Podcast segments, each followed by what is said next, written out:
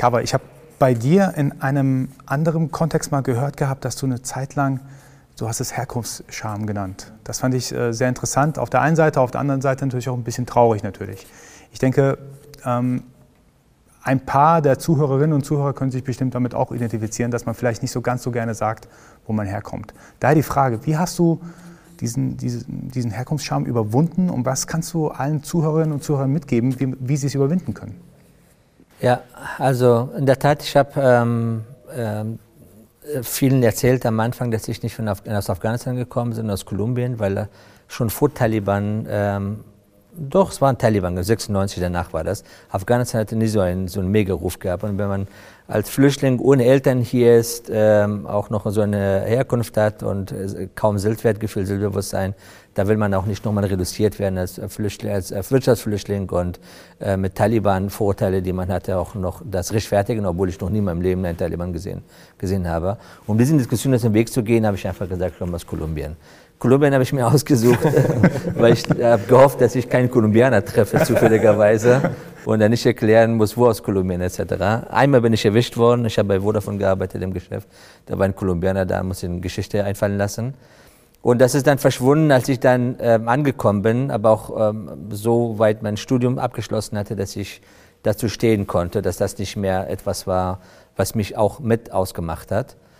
Vielleicht könnt ihr euch an diesen Auszug aus dem Podcast mit Cover Yunusi erinnern. Ich durfte Anfang des Jahres ein kleines Gespräch mit ihm führen, genauso wie mit Dr. Daniel Bayers.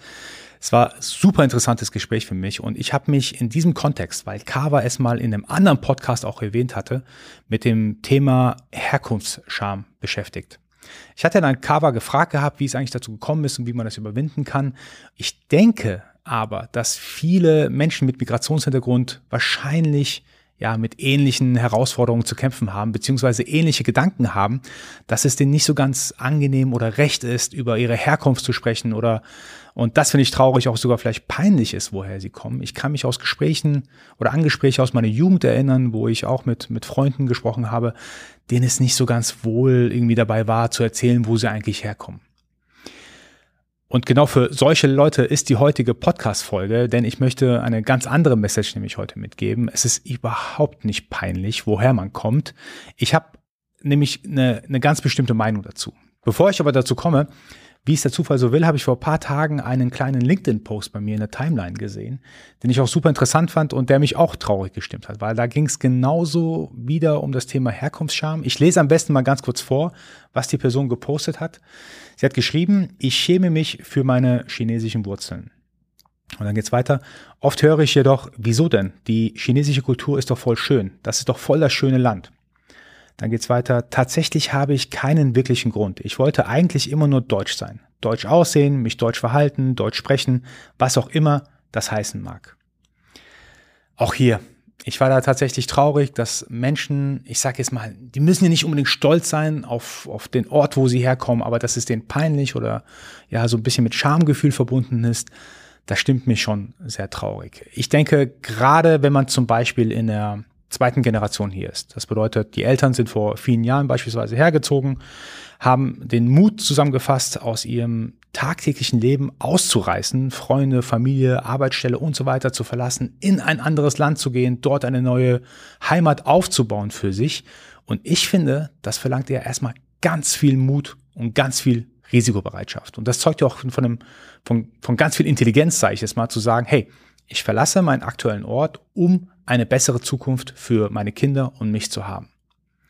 Dass dann natürlich vielleicht die Kinder in der zweiten Generation so eine Art Herkunftsscham haben, ja, das ist, das ist traurig. Das wird nicht ganz dem gerecht, was die Eltern sich beispielsweise, wenn sie hergezogen sind, vorgenommen haben. Ich kann auch eigentlich nur wirklich diesen Tipp mitgeben, dass man ganz im Gegenteil, also bevor es einem peinlich ist oder Schamgefühle hat, dass man dran denkt, wie viel Mut es eigentlich die, die Eltern gekostet hat, oder wenn man selber äh, ausgereist ist aus einem Land, wenn man sein eigenes Land ver verlassen hat, um in ein neues Leben zu starten, wie viel Mut es eigentlich bedarf, das zu tun. Ich meine, wenn es auch schon viele Jahre her ist, damals gab es ja kein Google, wo man schnell mal so die, die Google-Route äh, anschauen konnte, Flug, Flüge buchen konnte und so weiter und so fort. Das war ja wirklich Stress pur, von einem Land ins andere Land zu kommen. Und das ist ja wirklich eine, ich sage jetzt mal, eine ganz krasse Aktion, die die Eltern, unsere, unsere Generation davor gemacht haben. Und das sollte überhaupt nicht peinlich sein. Man ist hier auch nicht das Land, wo man herkommt. Also ich habe da, ich sage da auch immer wieder, ich bin, ich schaue unglaublich gerne Weltmeisterschaften im Fußball. Unglaublich gerne. Ich bin auch immer voller Deutschland-Fan und bin auch bei allen mit dabei. Ich freue mich dann natürlich auch, wenn Deutschland gewinnt, Weltmeister wird und so weiter. Aber im Endeffekt haben die elf Personen auf dem Platz gewonnen. nicht das ganze Land. Natürlich hat das Land dafür gesorgt, für die Infrastruktur zu sorgen, dass sie trainieren können und so weiter und so fort. Aber im Endeffekt haben erstmal die elf Leute dort gewonnen. Und diese Distanz muss man eigentlich auch im Kopf haben. Wenn ich jetzt zum Beispiel aus einem Land komme, was jetzt international nicht so einen guten Ruf hat, ja, ich bin ja nicht das Land. Ich habe vielleicht die Kultur aus dem Land, ich habe vielleicht äh, das Aussehen eines typischen Inländers, aber ich bin ja nicht das Land.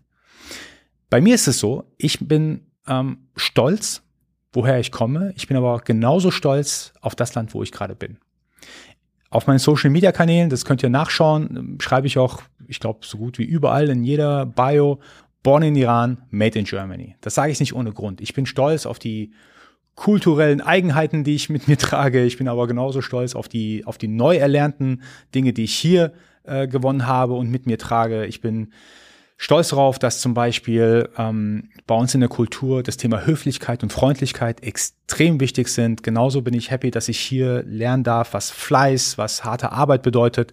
Das sind so Themen, die ich auch natürlich meinen Kindern weitergeben möchte. Und ich versuche auch das Beste aus beiden Welten denen weiter, äh, weiterzugeben. Ich werde auch natürlich meinen Kindern irgendwann sagen, also das darf nicht peinlich sein, woher zum Beispiel ich komme oder wo die Ursprünge von meinen Kindern sind. Also ganz im Gegenteil wenn man aus einem anderen Land kommt, dann kann man normalerweise auch höchstwahrscheinlich eine weitere Sprache. Und das ist auch ein Punkt, den ich ähm, damals nie verstanden habe. Aus meiner Jugend kann ich mich noch an ein paar Gespräche erinnern.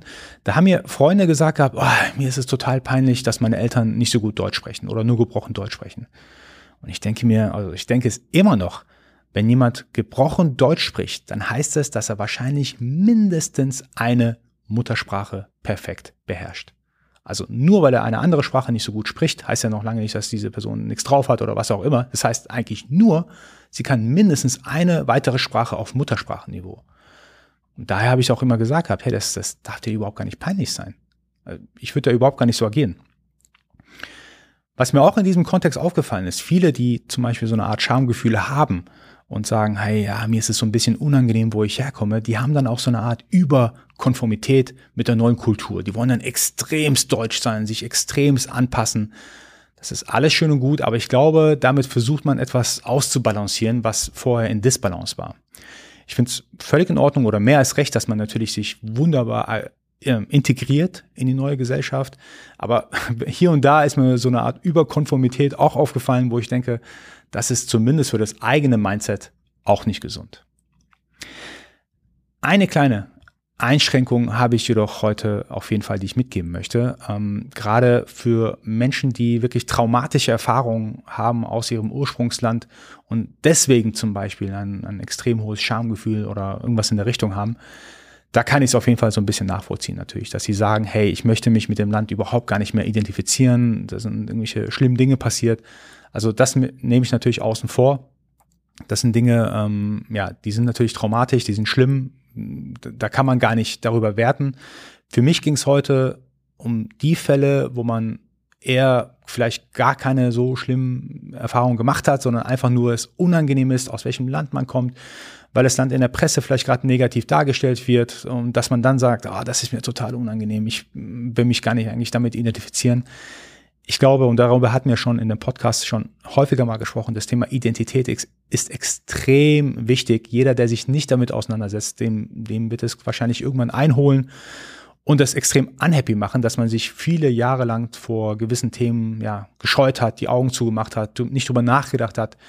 Meine Devise ist lieber früh genug damit auseinandersetzen, lieber früh genug auch zum Beispiel mit meinen Kindern. Ich erkläre denen auch relativ häufig, hey, wir sind ursprünglich Iraner, wir sind aber hier in Deutschland. Das heißt, wir sind in allererster Linie ist erstmal Deutsch. Das bedeutet, dass wir auch die, die Gepflogenheiten, die kulturellen Gepflogenheiten hier natürlich so annehmen, akzeptieren, verinnerlichen, weil wir uns entschieden haben, hier zu lernen.